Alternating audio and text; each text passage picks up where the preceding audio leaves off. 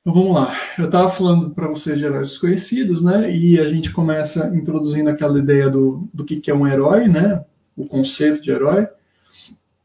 E a gente destaca quatro itens, né? Aquela coisa do semideus, do protagonista, o realizador de grandes feitos, né? E a pessoa que acaba é, se tornando uma pessoa de grande admiração ao ponto de se tornar um ídolo, né? Obviamente, quando a gente vai entrar no texto bíblico, nos interessa o herói visto como um protagonista da história e como aquele que realiza grandes feitos. Então a gente vê o herói clássico, a gente passa por, pelo conceito de herói e a gente chega na questão aqui do, do que, que é o herói desconhecido. Né? Se a gente fala que o herói é o protagonista, e a gente chega e fala de algum herói desconhecido, como é que parece um contraste, né? Parece uma coisa como se a, o herói é o protagonista, como é que eu vou falar de um herói que é desconhecido? E aí a gente entende que quando a gente está falando aqui do herói desconhecido, eu estou falando daquele personagem secundário, que ele acompanha a pessoa do herói, ele anda junto com o protagonista, e ele chega a complementar a pessoa do protagonista. Né? A gente passa por alguns exemplos, a gente fala do Arthur e Lancelot, principalmente a gente, isso é mais evidente em Sherlock Holmes e o Watson, porque o Watson é quem relata a existência do Sherlock Holmes para a gente. Sem o Watson a gente não saberia das histórias do Sherlock Holmes. Né? Então a gente acaba vendo como esse personagem secundário ele participa da história do protagonista e quando a gente vai para o texto bíblico, a gente encontra esse tipo de pessoa. A gente tem Josué e Caleb. Caleb andando junto com Josué, Josué andando junto com Moisés, né? Arão apoiando Moisés na jornada, né? São aqueles personagens secundários, coadjuvantes, que normalmente a gente não olha para eles. A gente fica olhando só para o protagonista, buscando inspiração, e a gente acaba ignorando essas pessoas que estão no entorno do protagonista, mas que muitas vezes são a razão de existir aquele protagonista e aquela história em si. Né? É... Aí a gente fala aqui que são os apoiadores, os coadjuvantes, né? os secundários que muitas vezes trazem força, direção e equilíbrio para aquele protagonista. A gente falou de Caleb, né? na jornada dele com Josué, é... como ele permaneceu forte, como ele foi tomar os gigantes primeiro, depois a gente falou de Boaz, né, que é a figura do resgatador, ele, a gente, quando a gente lê Ruth, né, a, o protagonista, a protagonista é Ruth, mas o personagem mais importante é acaba sendo Boaz, porque ele ele é uma figura de Cristo na função de resgatador, né, na história.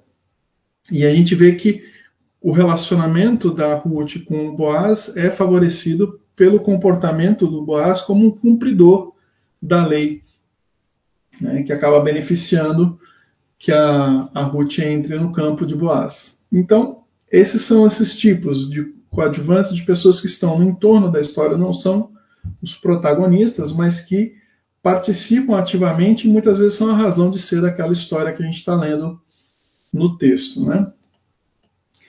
E aí a gente vai falar hoje um pouquinho de Lia, também é uma figura relevante ali na história é, do texto bíblico. Né? Quando a gente vai ler o texto de Gênesis, o protagonista ali, obviamente, é Jacó. É a história de Jacó, quando ele sai da casa do, dos seus pais por conta de ter enganado é, Esaú para ficar com a herança, e ele parte para a terra da Rebeca, e volta para e fica na casa de Labão durante um tempo, né? Então, nós vamos lá para Gênesis, e eu errei o número aqui. Vamos lá, espera aí um pouquinho. Está errado aqui, é o Gênesis é 29, eu escrevi 26 ali. Que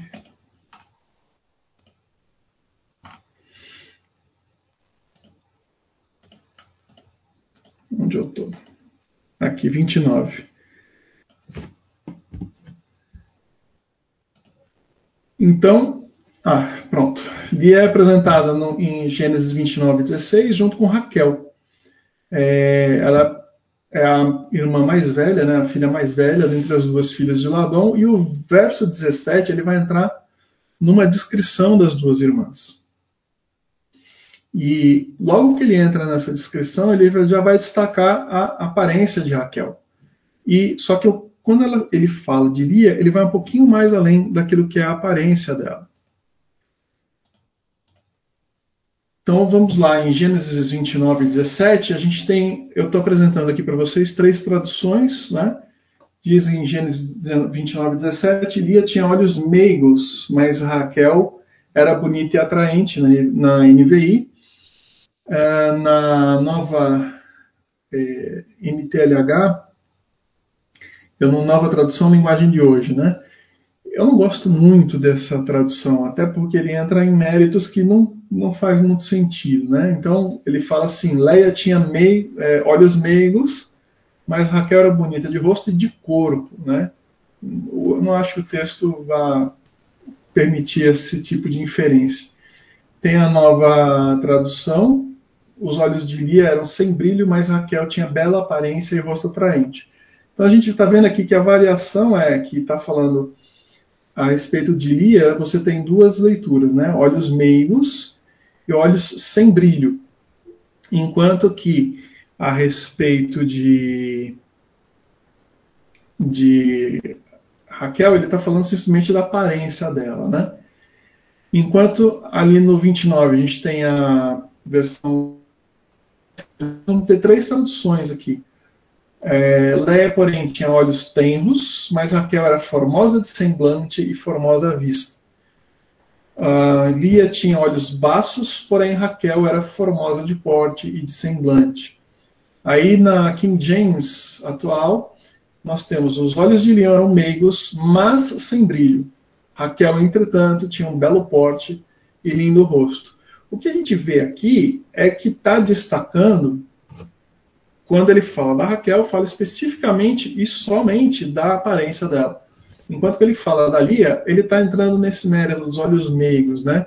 É, a gente, quando é mais jovem, né, começa a procurar uma namorada, a gente tem sempre aquele amigo que fala assim: Ah, eu vou te apresentar uma amiga. Ah, mas ela é bonita?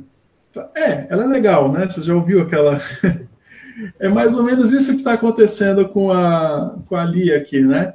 A Lia é bonita? Não, a Raquel é bonita, mas a Lia é legal, né? O que ele está falando no texto, quando ele fala de olhos negros, né?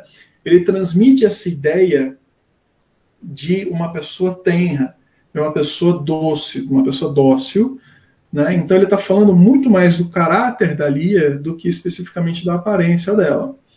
E a, o problema é que essa palavra, essa hack aqui no, no hebraico, ele tanto serve para essa tenro de, de juventude, de uma certa inocência, como serve para falar de uma fraqueza, de uma falta de brilho, que nesse sentido indicando uma emoção, né? uma percepção de uma emoção. Então eu gosto de seguir por esse finalzinho aqui dessa tradução da King James, que combina as duas coisas, ao mesmo tempo dizendo que ela é, é meiga, né, uma pessoa dócil, mas que ela tem assim uma, uma, uma a questão do brilho se perde um pouco, né?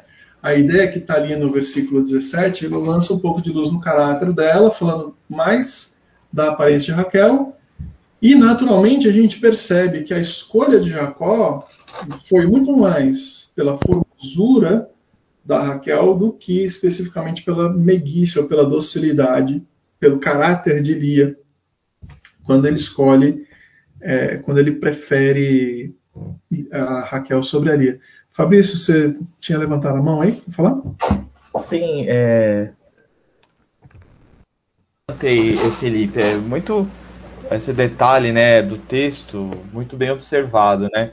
E, e de fato, né, o texto do Antigo Testamento ele não tem tantos psicologismos, né? Então, quando ele faz uma descrição física de alguém, na verdade, ele está destacando também uma característica psicológica, né? E fica muito claro, fica, fica muito evidente, né, o contraste, né, entre Lia, né, e, e Raquel, né? E, e ele faz esse essa contraposição, né? Eu, eu uso a versão a Almeida 21, que é uma combinação aí da, da atualizada uma, com uma versão internacional, e eu acho uma versão muito esclarecedora, que ela coloca na ordem direta as palavras. A King James atualizada, ela peca pelo excesso, né? ela explica, né? ela, na dúvida ali, ele colocou as duas palavras, né? Meiga e sem brilho e, e ponto, né? Que lógico, cabe as duas, as duas variantes, então a tradução é a opção do tradutor. Na Almeida 21 diz assim: Leia tinha os olhos sem brilho, ao passo que Raquel era bonita de porte e de rosto. Então ele faz esse contraste, denota as características, né? Olho, olhos sem brilho. Então acho que além de uma questão física, você apresentou muito bem, é uma característica psicológica de, de Leia, de Lia. Talvez uma pessoa apática, talvez uma pessoa não tão empolgada, talvez uma pessoa não tão feliz com a vida, e a outra era bonita de porte de rosto, né? Dá outra característica. Eu tava aqui, fui pegar aqui na, na minha biblioteca aqui a, a Jerusalém para ver como que eles colocaram no texto. Muito bem observado, nunca tinha parado para observar esse esse contraste aí, muito bem colocado, Felipe. Deixa eu dar uma caçada aqui, eu tô abrindo a Jerusalém aqui. Seguindo aqui, o, o, quando ele fala, é, é exatamente por aí, né? Quando ele coloca em contraste os olhos tenros mais baixos né, da, da Raquel, ele sugere em Lia esse caráter mais dócil que eu estava falando. Ao mesmo tempo, esses olhos braços sem brilho né, sugerem que, mesmo menos que ela fosse feia, né, não está falando assim, o contraste aí não é dizer que Lia fosse feia. Não. Mas é exatamente isso que você estava falando. Sugere uma sensação, uma percepção de um sentimento de abatimento Sim. e de desesperança, né? Porque não é difícil para a gente imaginar que Lia pudesse ter sido preterida muitas vezes, porque ela é a irmã Sim. mais velha e não estava casada ainda, né? Então pode ser que outras vezes já tivesse acontecido da pessoa olhar para as duas e falar assim, não, eu prefiro Raquel, Sim. né? E ela ter sido preterida tantas vezes que ela já estava naquele sentimento de vou ficar para titia, né? Vou ficar perdida, né? Aquele, aquela sensação de perda, né? É, então, porque é muito destacada, como é destacada essa questão da beldade da Raquel, né, percebe-se essa certa desesperança na Lia. Enquanto que Raquel, a, a, gente pode entender também que ela, ela também se sentisse limitada, porque como existe a obrigação de casar a irmã mais velha primeiro, e ela muitas vezes pudesse ter tido outros, outros interessados, né, de repente ela se sente preterida é, limitada porque a irmã, ela tinha que esperar que a irmã casasse Sim. primeiro antes dela poder é, ter um pretendente, né?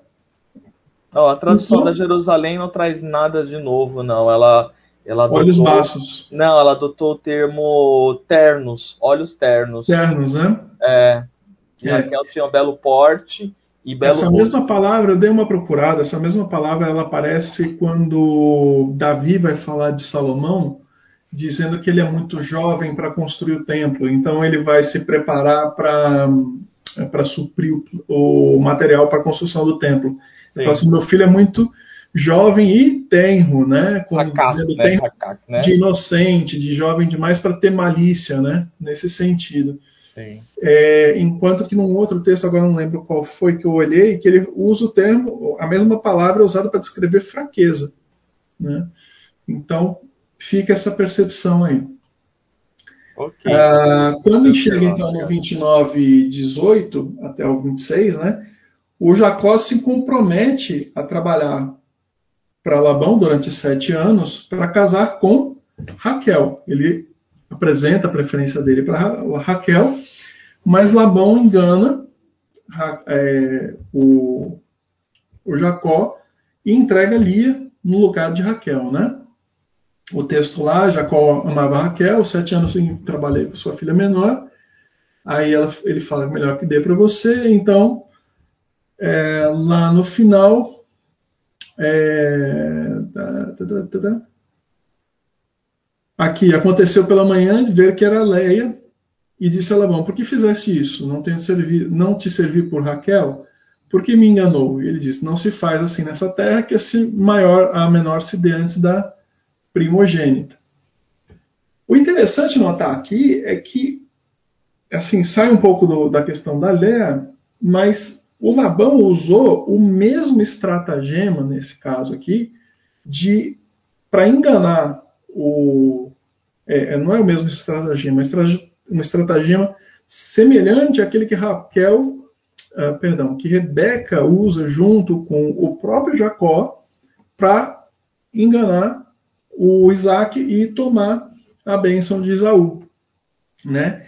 É, na hora, naquele momento que o, o Isaac está mais é, frágil, ele vai lá e ele se passa por outra pessoa e então toma, ele se passa por Esaú e toma a bênção que seria de Esaú. Labão faz a mesma coisa. Ao invés dele entregar a irmã mais nova, que era aquela que estava prometida, ele aplica o mesmo engano no José e apresenta Lia no lugar da Raquel.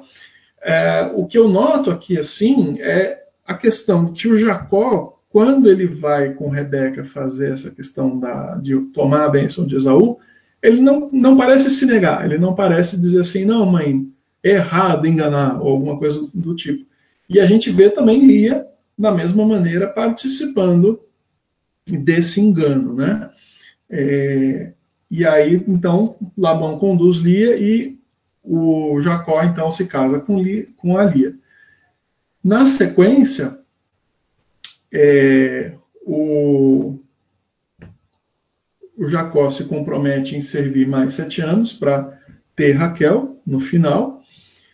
E então, depois de sete anos, ele se casa com Raquel como estava prometido, né? Ele teve que esperar então mais sete anos para chegar a casar com a Raquel.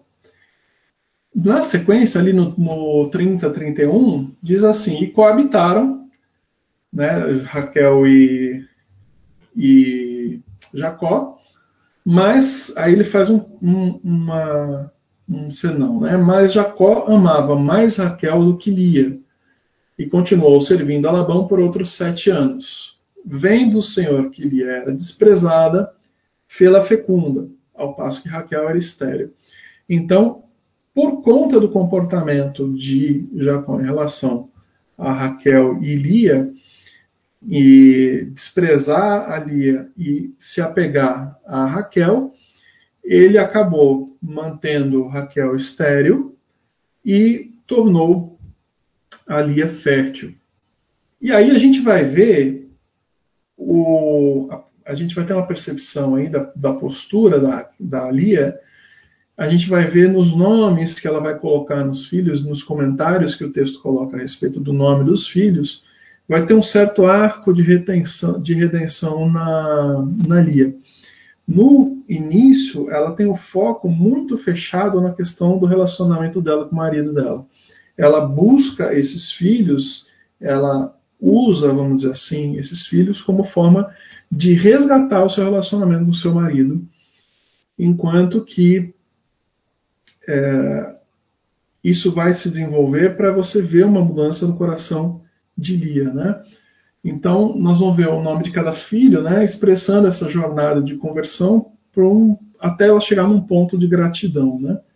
O foco de Lia muda do amor do marido dela para o marido para um foco em Deus nesses nomes, né?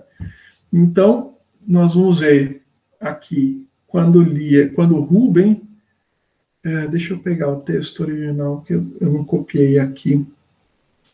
Aqui. Vamos ver.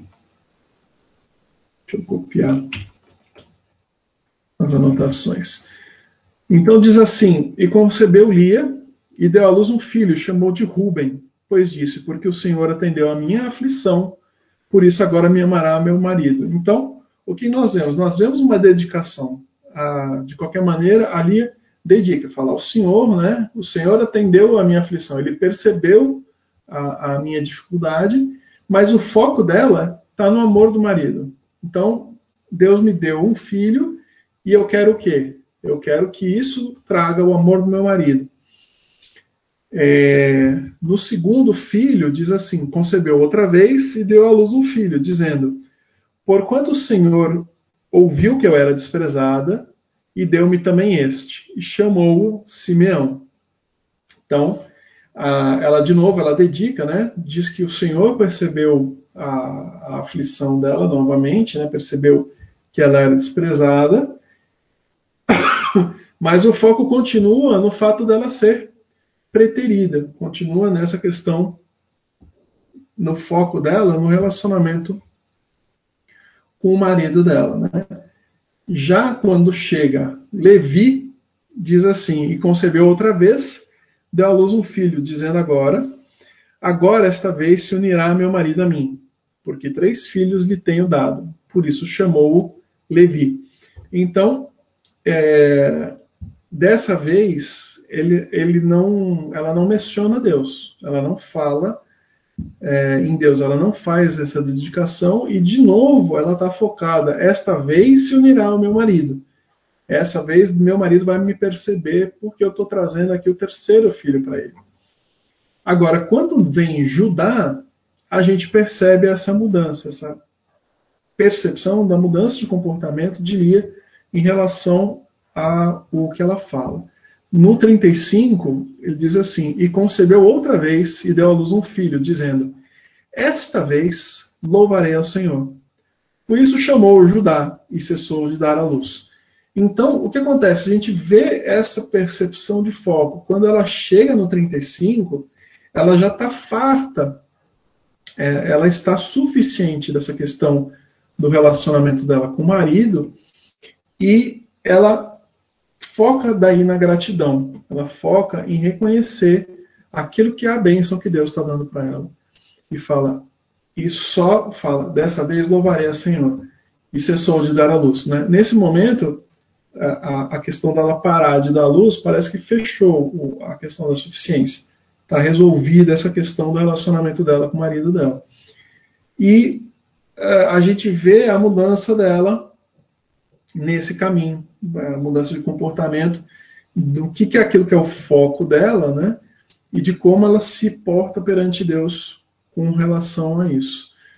E aí ela mudou o foco dela, parou de, de questionar, de ficar focada no, no, no desprezo do marido, na, na percepção de como o marido se sente em relação a ela, e ela foca nessa questão da gratidão. Por isso que ela, Judá, recebe aí esse nome, e ela fala simplesmente, louvarei o Senhor. Né?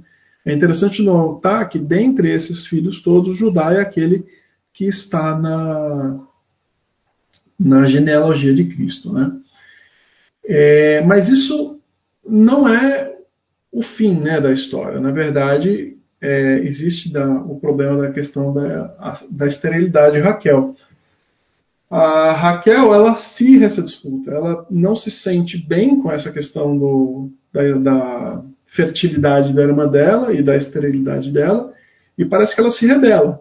Ela vai atrás e ela acirra essa disputa entre as irmãs. Ela coloca isso daí em pauta e ela pratica o mesmo comportamento que foi considerado ruim em Sara, né, em relação a Abraão, quando ela trouxe as servas para que dessem a luz aos descendentes do é, questão da Ismael, né, de Agar. Então a Raquel faz a mesma coisa, ela, mesmo procedimento de Sara, ela traz as servas e entrega as servas para Jacó para que ela tivessem filhos em lugar da própria Raquel. E aí a gente vai ver daí o, a questão do segmento disputa, da disputa, né? Ali acaba entrando nessa disputa, ela acaba entrando nessa história, né? E é interessante a gente notar no texto como o foco das duas não está mais é, em Deus, mesmo que elas agradeçam, mesmo que elas falem a respeito de Deus, o foco não está nessa questão da gratidão, tá? O foco delas está no eu. Eu consegui, eu conquistei, eu é, a minha felicidade, a minha resolução. Vamos lá. Nós vamos ter, então, vendo Raquel que não dava filhos a Jacó, teve inveja da irmã, né, e ele é bem específico no texto, e disse a Jacó: Dá-me filho, senão eu morro. E aí Jacó se ira contra Raquel e disse: Estou no lugar de Deus que te impediu do fruto do, fruto do ventre e ela disse: Eis aqui minha serva coabita com ela para que dê a luz e, e receba os filhos por ela. Então, Bila deu Jacó um filho, e o primeiro filho é Dan. E, vamos lá, o texto diz assim: Deus me julgou e ouviu minha voz. Né? está aqui o meu julgamento, é a minha vingança contra minha irmã, né? O seguinte, né, é o Naftali. E aí ela fala bem claramente, olha só o texto. Quando nasce Naftali, ela fala assim, ó, com grande luta tenho lutado com minha irmã. Né? Num outro, numa outra tradução, ela fala assim, eu tenho competido com minha irmã e logrei, logrei prevalecer, né? ou seja, eu venci. E aí chama Naftali. A Lia, apesar dela ter essa questão da, da redenção, né? ela todos somos pecadores, ela acaba entrando nessa disputa e ela entrega também a sua serva Zilpa e ela tem dois filhos daí, a Gade e a Lia se chama afortunada, né? Ah, eu sou uma pessoa sortuda, uma questão da, da, da sorte, né? De conseguir esse filho.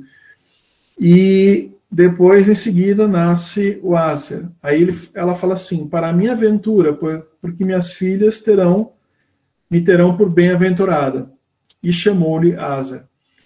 E nessa percepção, você vê que tanto uma como a outra, nenhuma delas está focada em agradecer de fato a Deus. As duas estão focadas no eu. Estão só focadas na disputa pela prevalência é, junto ao marido. Né? Na sequência do texto, é, nós vamos ver o seguinte: né? a disputa ela continua. Como Esaú, o que acontece aqui com Raquel daí? Raquel tem um comportamento semelhante ao que aconteceu entre Esaú e Jacó. Né? A disputa continua e, como Esaú, a Raquel abre mão dessa primazia que ela tinha no relacionamento com, com Jacó pela chance de ter um filho, porque ela não tinha tido filho ainda aqui. Né? É, o, ocorre lá no momento de cega que o Ruben, que é o mais velho, ele traz mandrágoras para Lia. E a mandrágora é uma planta que sempre é, teve uma percepção é, folclórica de que a planta a mandrágora tivesse efeito sobre a fertilidade feminina. Né? Então o Ruben traz essas plantas, essas flores para para Lia, e a Raquel tão focada nessa questão da, da fertilidade que ela troca. Ela troca o, a bênção, ela troca o relacionamento dela com o marido dela e ela aluga o Jacó em troca do, da planta, da mandrágora, esperando uma fertilidade em algo fora de Deus. Né? É, e esse é o contraponto entre que a gente deve notar entre aquilo que está acontecendo com Raquel e com Lia. Né? É, Raquel troca e a Lia aceita, ela prefere o relacionamento com o marido a se preocupar com a questão da, da fertilidade. Então, Lia, depois de muito tempo sem ter filhos, é premiada, vamos dizer assim, com ainda mais dois filhos. Nós vamos ver o nascimento do Issacar é, diz assim, Lia, e ouviu Deus ali, concebeu e deu à luz a um quinto filho. Então disse Lia, Deus tem me dado é, o meu galardão, pois tenho dado a minha serva ao meu marido, e chamou-me Issacar. Novamente, nesse texto aqui, ela já não está mais tão focada na questão de gratidão a Deus, mas ela está novamente focada a recuperar o relacionamento com o marido. Né? É, e em seguida, Zebulon, Deus me concedeu, ah, e disse: Deus me concedeu excelente dote, dessa vez permanecerá comigo meu marido, porque lhe dei seus filhos e lhe chamou Zebulon. Né? Então, é, Lia, ela tem aquele arco de redenção, ela acaba entendendo a questão do, do relacionamento dela com Deus, o relacionamento dela com o marido dela, acaba prevalecendo o relacionamento com Deus, mas como todas as pessoas que somos pecadoras, né, ela tem esse momento com a disputa dela, o acerramento dela de disputa com Raquel, ela acaba retomando essa questão do foco com o marido, em lugar de permanecer na, na dedicação ao Senhor. Né? E aí a gente vai ver o que, que, vai acontecer em seguida? Quando a disputa parece encerrada, que é essa questão do nascimento de Zebulon, então Deus dá a Raquel dá o José, né? Nós temos aí o nascimento de José. Ah, Lembrou-se Deus de Raquel e Deus a ouviu e abriu a madre. E ela concebeu e deu à luz um filho e disse: Tirou Deus a minha vergonha. E chamou-lhe de José, dizendo: O Senhor me acrescente outro filho. O que acho interessante a questão aqui da, da, da comparação de Lia com Raquel é como Raquel, ainda que tenha se refira a Deus, ela fala assim: Deus me tirou o vexame então ela está novamente preocupada só com a percepção dela, né? E ela ainda diz o seguinte: ela não é suficiente. Não é suficiência naquilo que Deus está dando para ela. Deus dá, ouve, depois de tudo aquilo que elas passam, depois de toda a disputa entre elas, Deus reconhece e entrega um filho para Raquel, e ainda assim, qual é a posição dela? Dê-me o Senhor ainda mais outro filho. Ela busca ainda mais do que isso. Então, a gente vê esse contraste entre as duas, né? né de postura. A gente não vê essa gratidão no, na Raquel nesse texto. A gente vê uma percepção de que eu quero mais, eu quero, eu quero mais, eu preciso mais. O meu reconhecimento não está naquilo que eu sou, está naquilo que eu tenho, naquilo que eu possuo, naquilo que eu estou fazendo, né? Fala aí, Fabrício. É muito bem observado, Felipe, essa questão né, do foco, né, como é, a, a, o pecado, né, a corrupção, né, do homem, humana, faz nós desviar, desviar do foco, né, e aí no texto aí dos três personagens, né, é, Jacó tinha um foco que era Raquel, Lia tinha um foco que era Jacó, e, e Raquel tinha um foco que era disputar com a sua irmã, Lia. E aí, o, todo o texto, né, é muito bem colocado aí, esse contraste desses focos trocados, né? Nenhum, o foco não está centrado em Deus, o foco não está centrado no plano que Deus tinha, né, para aquela geração, para aquela descendência de, de tomar aquela terra, de herdar uma terra prometida, de conquistar uma terra que Deus tinha prometido a Abraão. Em nenhum momento existe o foco na promessa. Não se percebe o foco na promessa, Abraão, Isaac e Jacó. O foco era essa disputa familiar, né? Acho que um grande ensinamento, né, para gente, onde a gente tem colocado o nosso foco, né, no, no, projeto, no plano, na promessa de Deus, ou naquilo que nos é, vamos dizer, cotidiano, comezinho, aquilo que não é, que está aparente, né? Tudo aqui está no foco terreno, né? Nenhuma delas tem um foco da promessa, nenhuma delas tem um foco de Deus, usa Deus como argumento, né, para uma competição, para uma disputa. Eu acho que é algo bem parecido com nós hoje, né? Usamos Deus como uma arma de guerra para vencer alguém, para vencer o próximo, para chegar mais longe, para conquistar mais, para ter mais, né? Ser mais, né? Mas ser no sentido humano e não para avançar o rei, não para conquistar, não para executar aquilo que Deus de fato nos pede a fazer. É isso aí, é o meu comentário. É, e a gente vai ver mais aqui adiante o que, que acontece. É, o porquê que eu estou falando desse contraste entre as duas. Porque eu estou falando, tentando destacar aqui a questão de caráter, como o próprio texto antes falava, somente da aparência da Raquel e um pouco a respeito do caráter da Lia, ah, nessa disputa entre as duas, a gente começa a ver uma uma diferença cada vez mais intensa entre o caráter da Lia e o, aqui começa a surgir o caráter da Raquel também.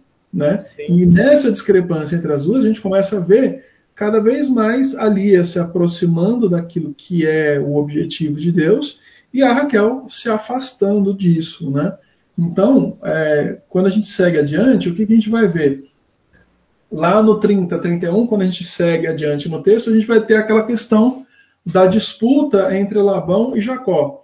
Jacó começa a ficar muito rico, porque Labão fica tentando todo o tempo enganar o Jacó e Deus acaba beneficiando o Jacó com isso.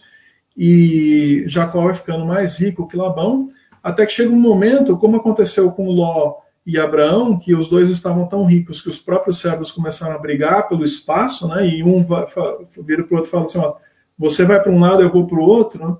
A mesma coisa acontece aqui com Labão. Com a diferença que o Jacó, ao invés de enfrentar Labão, ele simplesmente foge durante a noite e leva tudo, todos os bens e as esposas, né? E vai embora.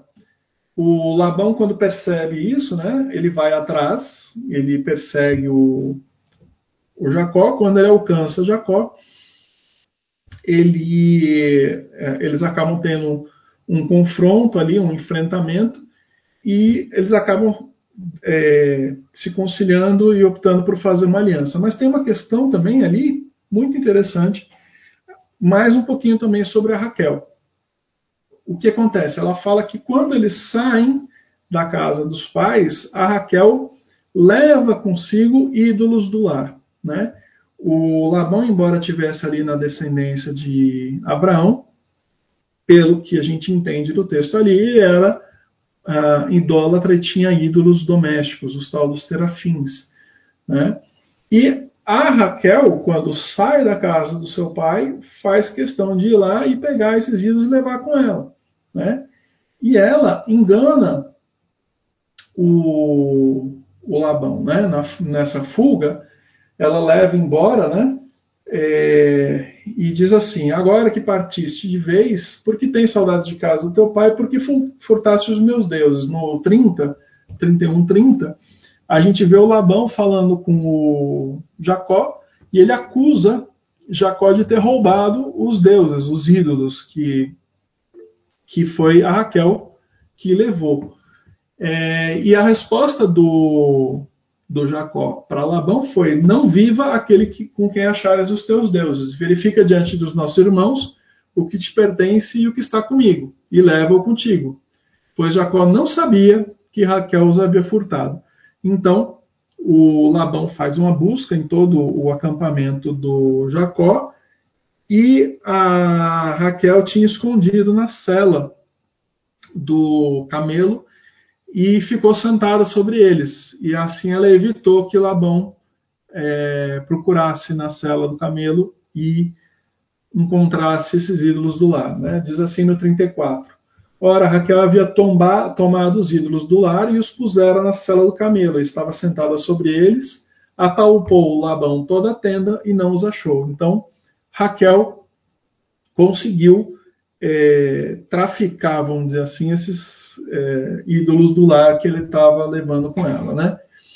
O que eu digo? Por que, que eu estou falando isso? Eu estou seguindo nessa linha de, de, mostrar o contraste entre Lia e Raquel no texto, né?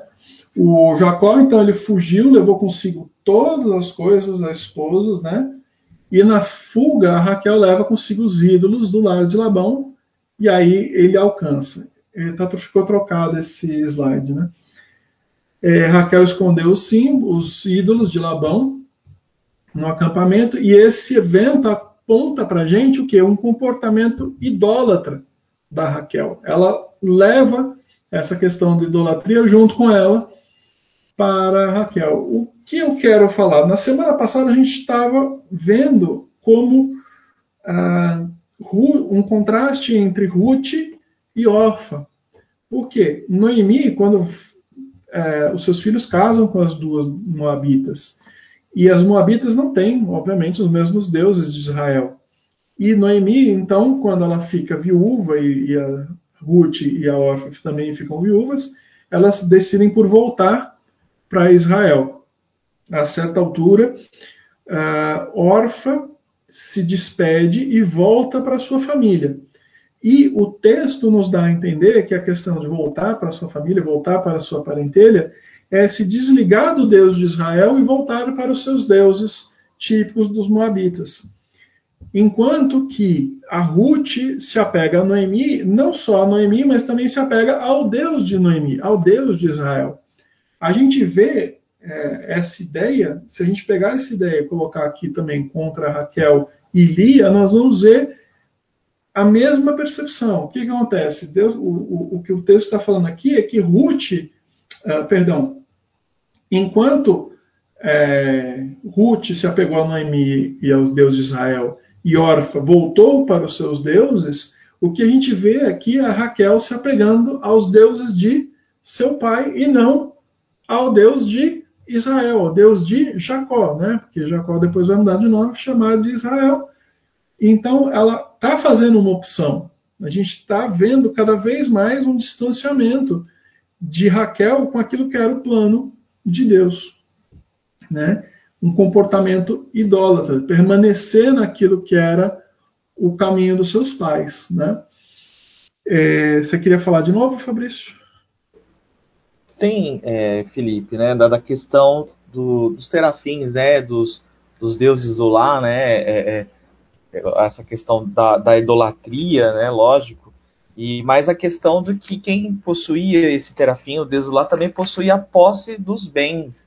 Então, na realidade, a grande preocupação de Labão era sobre a posse dos bens. Você não ter os ídolos dos terafins era perder os bens, era perder a sorte, era ser um desafortunado.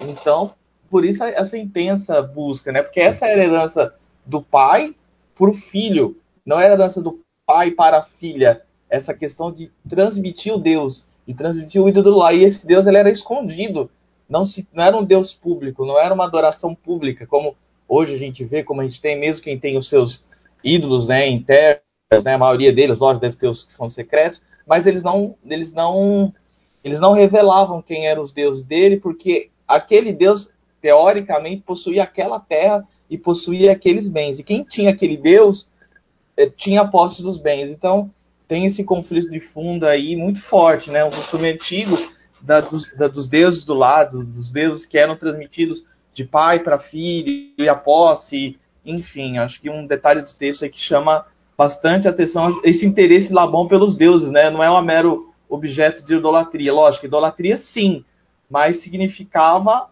os bens, significava a posse, significava a propriedade de tudo que ele tinha. É isso aí.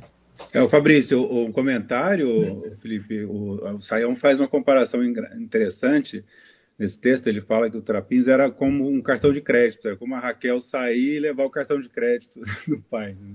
Isso, era a posse dos bens, era a escritura de tudo que ele tinha. Então, perder os, os deuses era perder tudo. Era assim, os deuses me abandonaram. Estou, né, solto no mundo, né? Estou sem crédito no mundo, exatamente, Erasmo. É, o, eu, eu, entendo o que vocês estão falando, mas o meu foco aqui é esse nivelamento, né? É, é, na verdade, esse desnível entre a direção que Raquel está seguindo e a direção Lia, sim. que Lia está seguindo, né? Cada vez mais distante, né? Eles, estão, eles estão se, a, a, vamos dizer, a, as curvas, né? Vamos dizer, se estão, o, o ângulo está abrindo, né? Não estão se, estão se abrindo as direções opostas, né? Linhas Exatamente. transversais. E o final, né? Quando a gente chega no final do texto, o que, que a gente vai perceber? Quando isso se segue, né? no Lia, no Gênesis 25, perdão, Gênesis 35, 19, diz o seguinte: assim morreu Raquel, né, quando ela tem Benjamim, a gente sabe que ela passa por uma gravidez problemática, e quando nasce o Benjamim, na verdade é, ele é chamado Benoni, que é filho da minha tristeza, e é Benjamim é o nome que uh, Jacó dá para ele, porque o nome dado por Raquel foi filho da minha tristeza, Benoni. E Jacó que muda o nome do Benjamim para Benjamim, né? E ela é sepultada no caminho entre Betel e Efratá, né?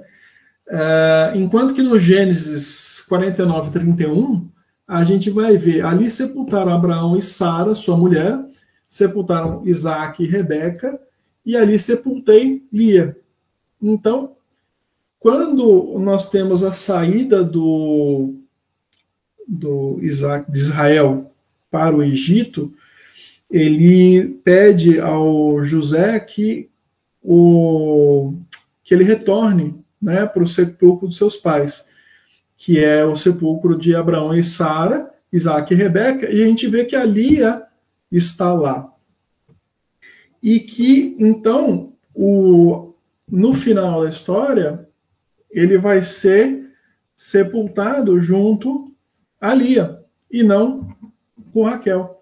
Né? Então, vamos dizer assim, é o, o, fechamento dessa questão da aliança de Lia com Jacó, com Israel, no lugar é, da preferência, ele começa com uma preferência por Raquel, mas a gente vê que enquanto Raquel vai declinando, a gente vê Lia subindo no relacionamento com Deus, subindo no relacionamento com seu marido, e no final, é, os, a Lia é sepultada junto ao, ao Israel, e a, a, Raquel fica, vamos dizer assim, perdida no, no tempo e no espaço. Né?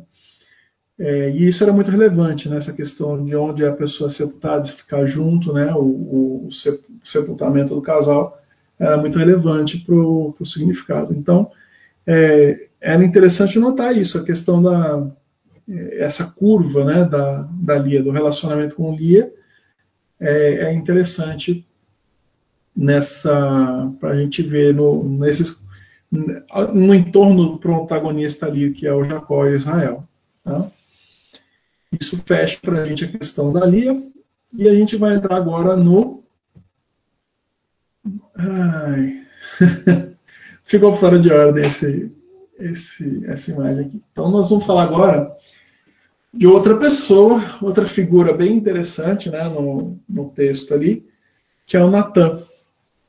O Natan, é, como coadjuvante também, ele é coadjuvante do Davi, e ele surge como é, junto ao, ao Davi. Né? O Davi é inegável que ele é um grande protagonista no Antigo Testamento, e o Natan ele é muito importante na história do Davi, no desenvolvimento da história de Davi. Natan, a primeira vez que ele aparece, ele está no livro de Samuel, e ele não tem uma apresentação anterior. Né? Ele não é dito de onde ele vem, para onde ele foi, simplesmente ele já aparece no livro de Samuel como um profeta da corte de Davi. É, e ele aparece quando Davi manifesta a, a intenção de construir um templo, né, uma moradia para Deus. Né? Diz assim: Sucedeu que, habitando o rei Davi em sua própria casa, tendo-lhe o Senhor dado descanso de todos os inimigos ao redor, disse o rei ao profeta Natã: Olhe, eu moro em uma casa de cedros e a arca de Deus se acha numa tenda. Inicialmente, a resposta de Natã foi: Vai, é, faze tudo quanto está no seu coração, porque o Senhor é contigo. A resposta imediata de Natã foi autorização a gente vai ver que. Uh, meu Deus, eu pulei. Deixa eu ver a sequência aqui.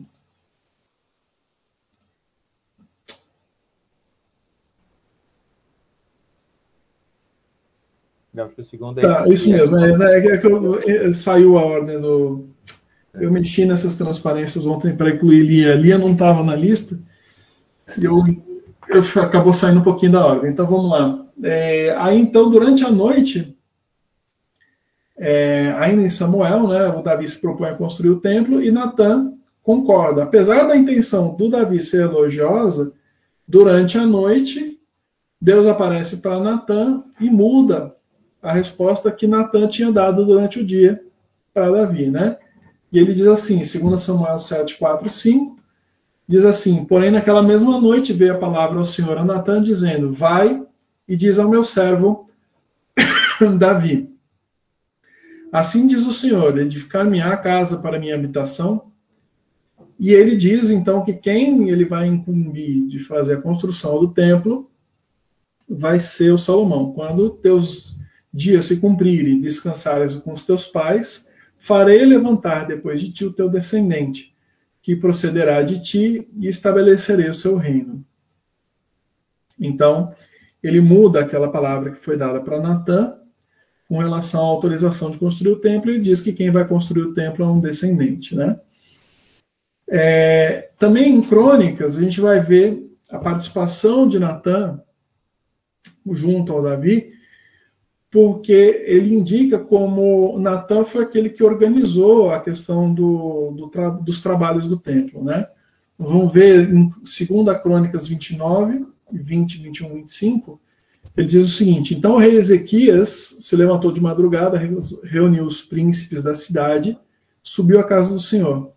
Mandou trazer sete novilhas, sete, cardeiros, sete carneiros, sete cordeiros, sete bodes, como oferta pelo pecado a favor do reino, no santuário de Judá e aos filhos de Araão, os sacerdotes que ofereceram sobre o altar do Senhor. Ainda diz, no 25 ele diz o seguinte: também estabeleceu os levitas na casa do Senhor com símbolos, alaúdes e harpas, segundo o mandado de Davi e de Gade, o vidente do rei, e do profeta Natan.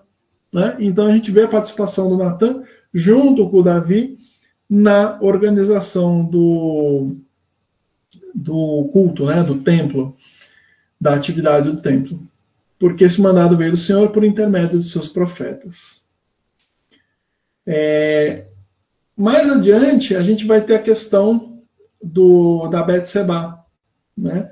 O que acontece é que a, a gente já conhece a história, o, o Davi se interessa, ele vê, quando ele deveria estar em guerra, ele está lá no, no palácio, né, sossegado, ele se interessa pela Betseba e traz ela para dentro do, do seu da sua casa, tem um relacionamento adúltero com ela, em função desse relacionamento ela é, fica grávida, né? E ele tenta de toda maneira fazer com que o marido da Betseba volte para casa e tenha relacionamento com ela para encobrir o seu adultério, né? E o Urias, que ele permanece fiel e ele não não tem relacionamento com ela porque ele estava no período de guerra.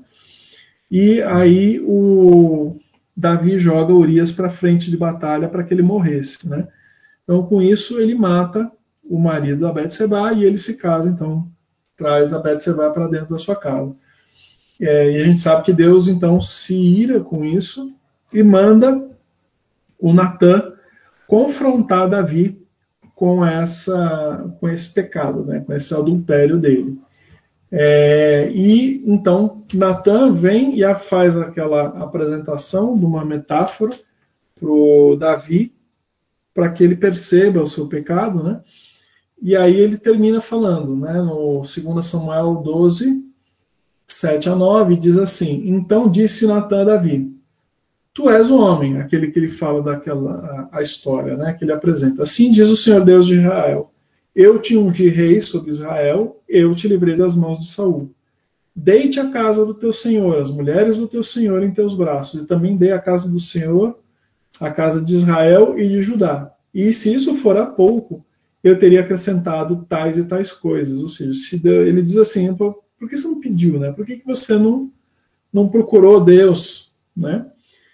Pois, uh, por que, pois, desprezaste a palavra do Senhor, fazendo que era mal perante ele? A Urias, o Eteu, feriste a espada, e a sua mulher tomaste por mulher, depois de matar com a espada os filhos de Amon. Então ele confronta Davi com aquele pecado de adultério e assassinato de Davi, é, e o que, que acontece? Por que, que isso é relevante para a gente? Porque a gente observou no início do estudo, quando a gente fala dessa questão do coadjuvante, a gente vê como esses apoiadores ele têm uma função muito diversa. Muitas vezes eles trazem, a, a função deles é de trazer esse equilíbrio, essa correção para essa figura do protagonista, para esse herói. Né? Então a gente vê Natan fazendo essa função, de chegar e equilibrar o Davi, né? É, ainda que falando em nome do Senhor, ainda que sendo profeta e falando em nome do Senhor, é preciso uma muito grande força, um peso moral muito grande para ele poder se opor ao rei da maneira que ele se opôs. Né? Não era uma coisa simples chegar na frente do rei e simplesmente falar para ele: olha, cara, você é pecador, você está errado, você cometeu pecado, e, e, tudo aquilo que ele fala, esse, esse texto que a gente lê, né? Ele, com a forma com que ele confronta Davi, isso não é para qualquer um. Né? O cara ele tinha que ter um peso moral, uma, uma proximidade muito grande ao Davi para poder chegar lá e falar isso dessa maneira. Né? É, não é qualquer um, é uma pessoa qualquer que fala isso. Né? É, então a gente vê essa, ele, o Natan no entorno do protagonista, né, fazendo essa função de uh, equilibrar o personagem principal, de, de trazer esse personagem de volta para aquilo que é a sua missão, ao seu foco, né? naquilo que é o, o correto procedimento. É, Natan também aparece como amigo de Davi, ele não aparece só como profeta, né? É, como um conselheiro muito próximo. Na terceira ocorrência em que ele aparece, no Velho Testamento, o Natan ele, o ele intercede junto ao Davi, é, ele intercede junto ao Davi em favor do reinado de Salomão, porque o reinado de Salomão estava ameaçado por Adonias, que era o outro filho de Davi, é, porque Adonias se exaltou e não foi repreendido por Davi. A gente vai ter o texto ali em 1 Reis, vai estar de 1 até o 53, é bem longo o texto, né? não dá para a gente ler tudo, mas o que acontece aqui é o seguinte: sendo Davi, pois, já velho, entrado em dias, cobriram as vestes e não se aquecia. Aí eles buscam a moça, a Bizag, né, sunamita, que foi trazida ao rei para que ele se permanecesse aquecido. É, e aí o que acontece? O Adonias, que era irmão do Absalão, né, ele começa a se levantar, ele começa a perceber a fraqueza do Davi e ele começa a se exaltar. Ele diz assim: Então Adonias, filho de Agite, se levantou dizendo: Eu reinarei. E preparou carros e cavaleiros e cinquenta reis que andassem diante dele. E o pai, né, o Davi, ele nunca contradiz, né, ele nunca diz por que fizeste isso. E era ele também muito formoso de, aparência e Agite tivera depois de Absalão. É, e ele tinha junto com ele Joabe, Zeruia e Abiatar. Porém, Zadok, que eram outros entre os sacerdotes, e Benaia, filho de Joiada, e Natã se uniram e perceberam essa postura do Adonias, né? É, e procuraram o, o Davi. E aí ele diz assim: é, o Natan, né, ele percebeu que a, a, o Natan percebe que o Adonias estava se sobrepondo quando o Davi já tinha prometido a Betsabá que quem ia reinar era Salomão. Então, o que acontece? O Natan primeiro procura a Betsabá, mãe de Salomão, dizendo: Você não ouviu, né, não ouviste que Adonias, filho de Agite, reina e que nosso senhor Davi não o sabe? Vem, pois, agora e deixe-me te dar um conselho para salvar a vida de Salomão, seu filho. Vai, entra ao rei Davi e diz: Não juraste ao teu, ao teu rei, a tua serva, dizendo: Certamente seu filho Salomão reinará depois de mim e se assentará no trono? Porque reina, pois, Adonias. Então, ele faz essa proposta para que veja que ele monta um, uma, uma, forma de poder chegar a trazer esse assunto para o rei. Ele fala para Betseba questionar o rei a respeito desse assunto. A Betseba vai, busca o rei e questiona isso. Faz esse questionamento. E quando ele faz esse questionamento, a gente vai ver o seguinte: a, ainda que a Betseba tivesse falado, levantado esse questionamento, o Davi então procura Natan para confirmar, para saber que realmente isso estivesse acontecendo. Porém, o rei, meu senhor, os olhos todos de Israel estão diante de ti, para que declares quem se assentará no trono depois dele. De outro modo, sucederá que quando o rei, meu senhor, dormir com seus pais, eu e Salomão, meu filho, seremos culpados. Estando ele ainda falando com o rei, eis que entra o profeta Natã, e fizeram saber diante do rei. Eis ali o profeta Natã, entrou na presença do rei e prostou-se diante dele com o rosto em terra. E aí o rei pergunta, e disse a Natã, o rei, meu senhor, disse, uh, disseste tu, Adonias reinará depois de mim, né? e se assentará sobre o meu trono, ele pergunta para Natã se realmente aquilo que a Betsabá estava dizendo era verdadeiro, e o Natã confirma tudo isso, né? Então o Davi disse: chama Betsabá, ela entrou na presença do rei. Então jurou o Senhor: viva o Senhor, é, certamente teu filho Salomão reinará depois de mim, e ele se assentará no trono.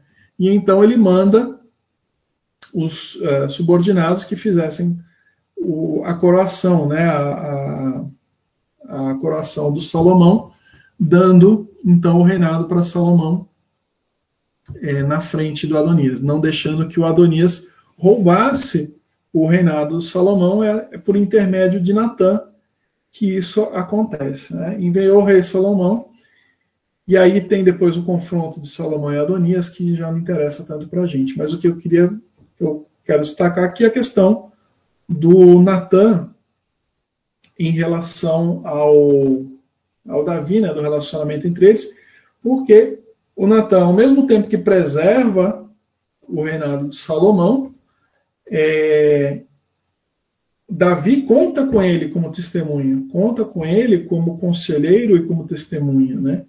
É, e eu estou falando disso para destacar essa questão da, da figura de Natan junto a esse protagonista que é Davi, no sentido de apoiá-lo, suportá-lo e dar, é, é, dar o, o suporte para Davi como coadjuvante. Né? É, em seguida, nós vamos ver ainda que o Davi, o Natan, da mesma maneira que lá atrás a gente falava do Caleb, que o Caleb colocou na descendência dele uh, um comportamento correto e que fez isso se propagar na sua descendência, a gente vê em Natã os filhos de Natã participando junto a Salomão no reinado. Né? No, em 1 Reis 4, 5, nós vamos ver, e Azarias, filho de Natã, estava sobre os provedores, e Zabude, filho de Natã, era o oficial mor e amigo do rei. Né? Então ele também, como Caleb lá atrás colocou em Otiniel um comportamento correto que o fez ser o primeiro juiz, aqui Natã deixa como, como herança né, filhos que servem o rei da mesma, da mesma maneira que ele esteve junto ao rei para servir e dar o suporte para esse protagonista, que nesse caso aqui vai ser a história do Salomão. Né? É, na sequência, eu ia começar a falar de Barnabé. Será que a gente para ou será que a gente continua mais 20 minutos aí? Ou o que vocês querem fazer? Querem conversar um pouco para encerrar ou querem continuar com Barnabé e depois a gente encerra? É, pra mim pode falar sobre Barnabé e a gente encerra a minha parte, não sei dos demais aí. Tá, é que o Barnabé a gente vai começar e vai ficar um pouquinho pra semana que vem. Ah, tá. tá. A gente não vai conseguir falar tudo sobre ah, o Barnabé. Sobre o Barnabé. Ah, então a gente comenta aí do que foi dito, né? Acho que é interessante. É, é, voltando aí sobre é, a história de, de Jacó e Raquel e, e Lia, é, o fato interessante, desculpa aí a recapitulação, né? Mas assim, a gente dá um grande foco a Raquel, né? Pela, entre aspas, né? A, a, a vingança de Raquel sobre Lia, né? Em grande parte a gente tem um, um, um foco, né? Principalmente sobre o nascimento de José. Né? A gente dá grande ênfase ao nascimento de José, como a grande vingança, como que Deus tivesse virado a mesa em favor de, é, de Raquel e que Deus seria o, o, Vingador, alguma coisa assim, né? A gente dá essa, esse foco, a gente dá essa ênfase. Mas aí, observando a história, os detalhes, como né, você muito bem apresentou, Felipe, a gente percebe que o final da história dá o julgamento, vamos dizer, real de Deus, né?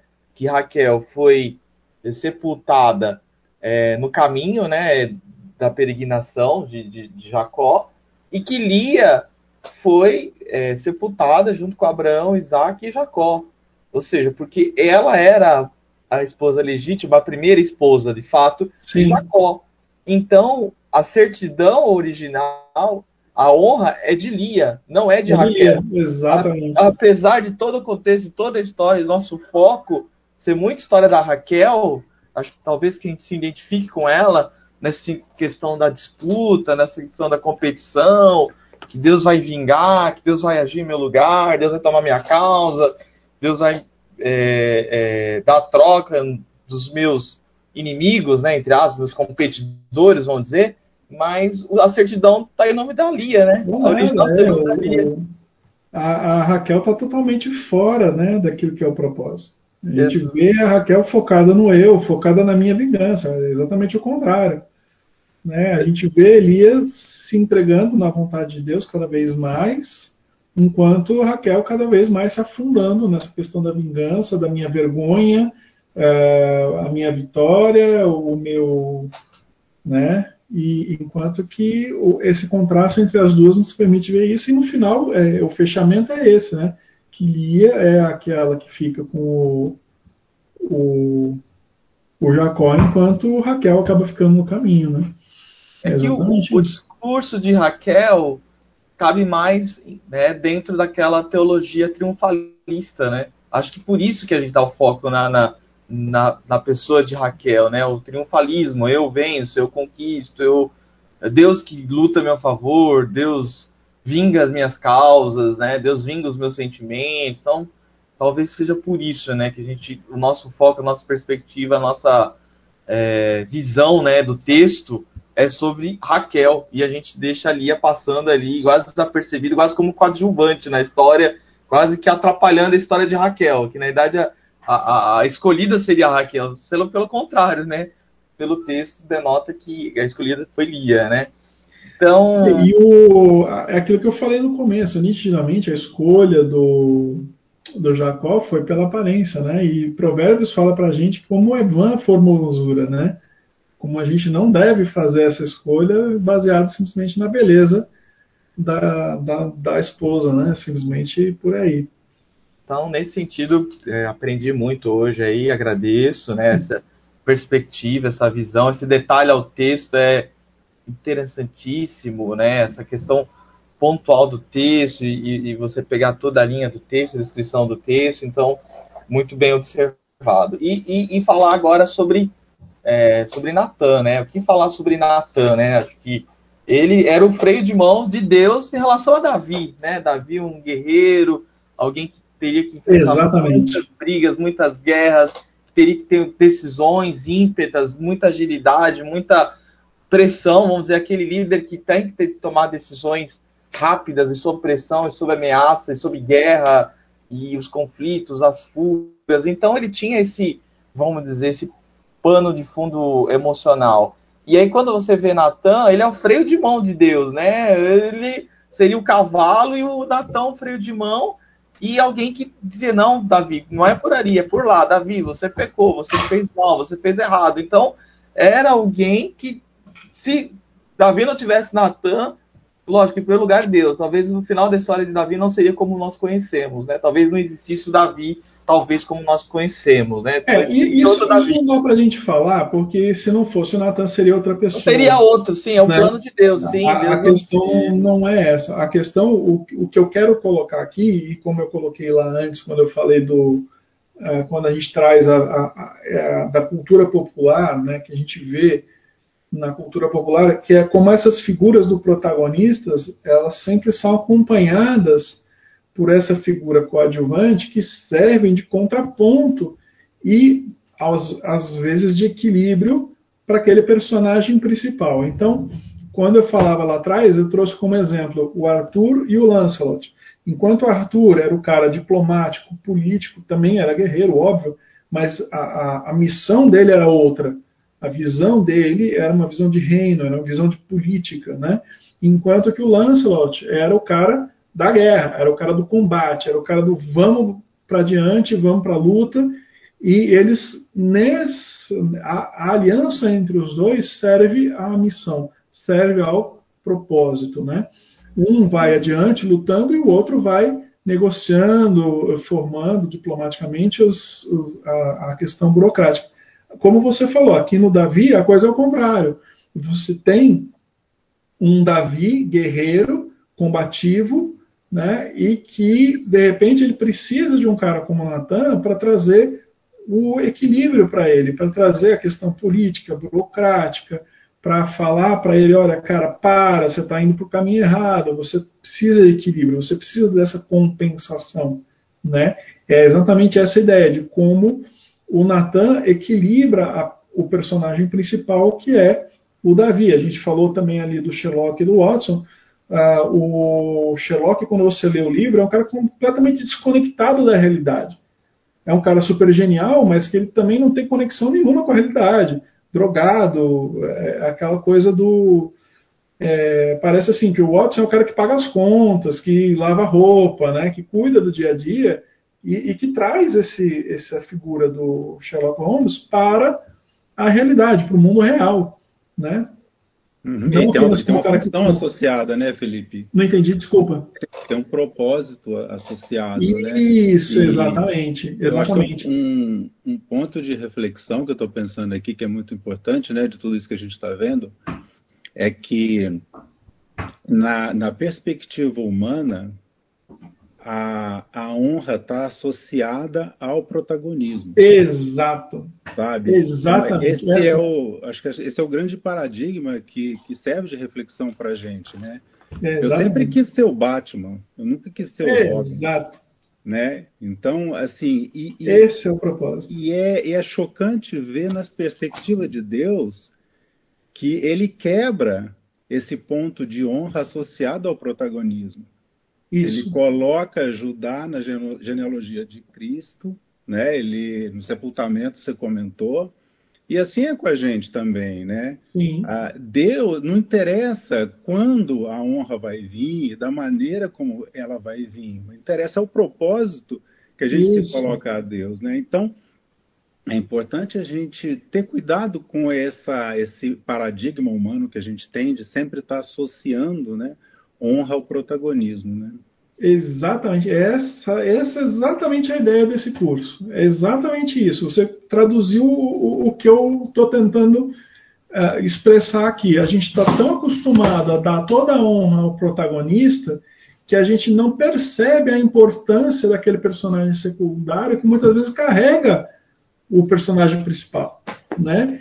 É, quando eu, eu uso o, o, a, a cultura popular para fazer o contraponto, né?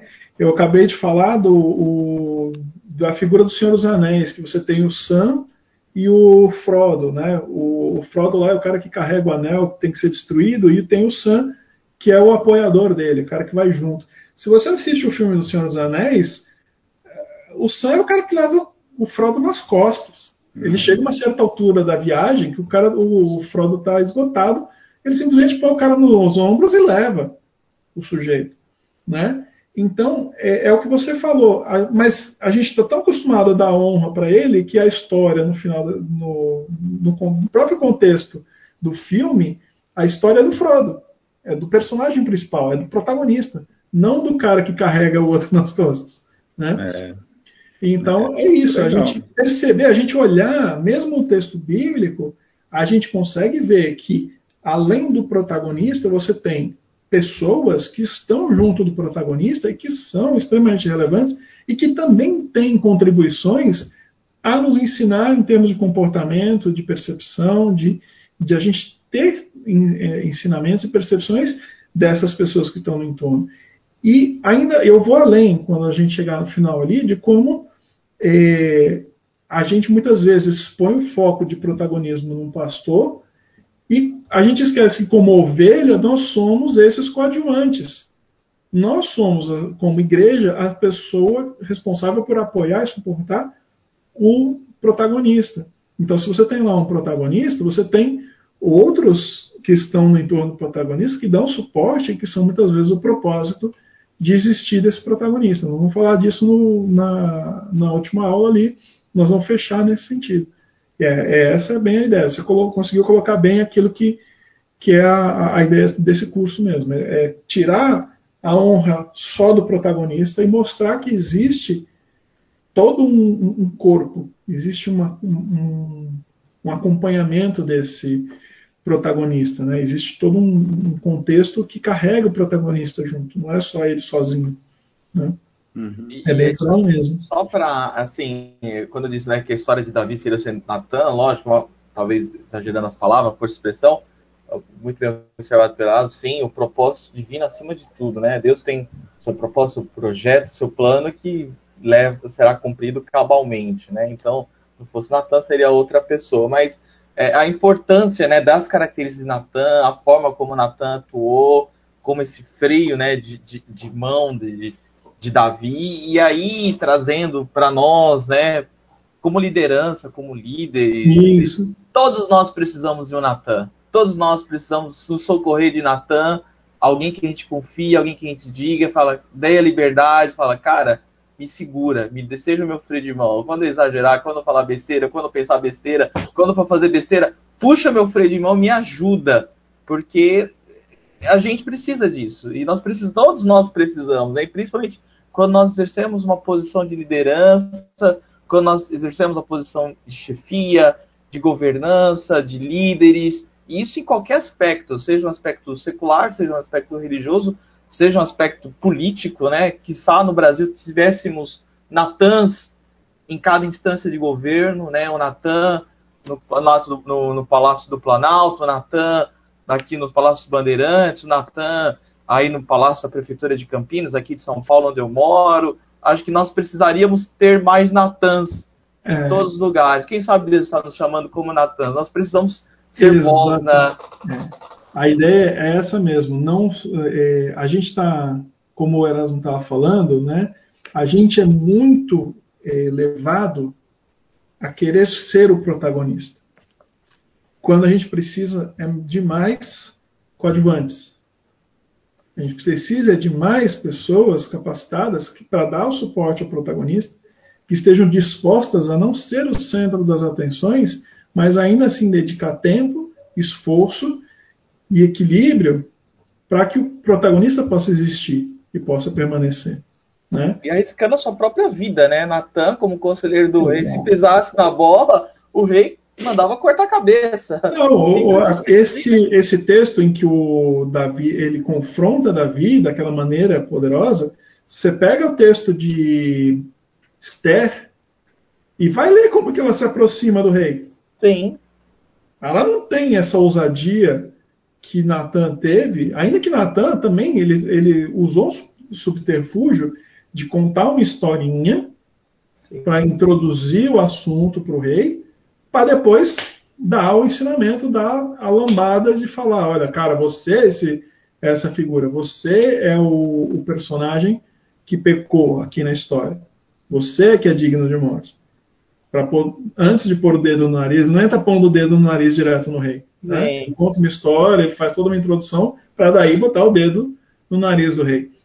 Agora, se você faz uma, um contraste entre a postura de Natan diante de Davi e você vai para Esther para ver como é que Esther se aproxima do rei, quantas vezes ela tenta chegar no rei para trazer a oportunidade para conseguir chegar e pedir para ele, olha, cara, deixa eu falar uma coisa aqui para você sobre, você vai matar todo o meu povo, né? Você compara as duas coisas e você vê como tinha que ter, o Natan tinha que ter um peso moral, uma, um relacionamento próximo com o rei muito grande, ele tinha que ter uma é, força de caráter muito grande para conseguir não só apresentar essa coisa e falar, mesmo para falar em nome de Deus, ele precisava, o cara tinha que ser muito bom para chegar e falar para o Davi do jeito que ele falou. Porque Sim, senão. Tem muita coragem. É, tinha que ter muita coragem. Muito, é. Um pouquinho antes ali, o cara é, veio falando pro, pro Davi, logo que ele viu no combate, o cara veio falando assim: Ah, Davi, eu fui legal pra caramba, eu fui eu que matei o, o Saul, né? Aí fala, ah, você matou o Saul, então tá, vem cá, você que é matou o salão, o, né? deixa eu matar você. Não, não, lá no, no texto ah, tem, um, tá, tem um carinha que vem e, e, acha que vai ganhar, conseguir Sim, vantagem com, com o Davi matou o ungido de Deus. Né? É. O, Davi, na verdade, fala assim, cara, como é que você levanta espada contra um ungido de Deus? Isso. É, se eu não fiz isso, vai você, toma aqui. Faz. Eu cara. É. Então, é, eu vejo assim, eu consigo ver no Natan uma força muito grande para ele Sim. poder fazer a apresentação e as colocações que ele faz, né? Inclusive, novamente, quando ele faz essa defesa do, do Salomão, ele não vai e me fala assim para o rei direto cara, você está ignorando que, as besteiras que Adonias está fazendo. Ele usa a Betseba para introduzir o assunto, para colocar a ideia na cabeça do, do Davi. Aí, então, Natan entra e ele confirma. Ele é, na verdade, o avalista daquilo que a Beth Sabá estava pleiteando. Né? Ele vai falar assim: realmente, Beth Sabá tem razão, o Adonias está roubando o reinado de Salomão. Se você tem que fazer alguma coisa. Né? Muito é... estrategista, né? Além de corajoso, muito estrategista. Estrategista, para poder é. falar com o rei, né? Saber, é. saber conversar, né? Isso é uma coisa que minha esposa fala direto para mim, sabe? Assim, você tem que aprender a falar as coisas. tem que falar com calma, né? Comunicação, aquela coisa da, da tranquilidade, né? Você pode dar o mesmo recado, a mesma informação, mas de formas diferentes. Isso, formas diferentes. É isso. O recado é, o sumo é o mesmo, a finalidade é o mesmo, só os meios são um pouco diferentes, bem diferentes, aliás, né? Mas o resultado é, o mesmo e até melhor, né? Usando mais estratégia, mais, mais cérebro e menos saliva, talvez, né? Mais cérebro e menos força, né? Talvez seja isso.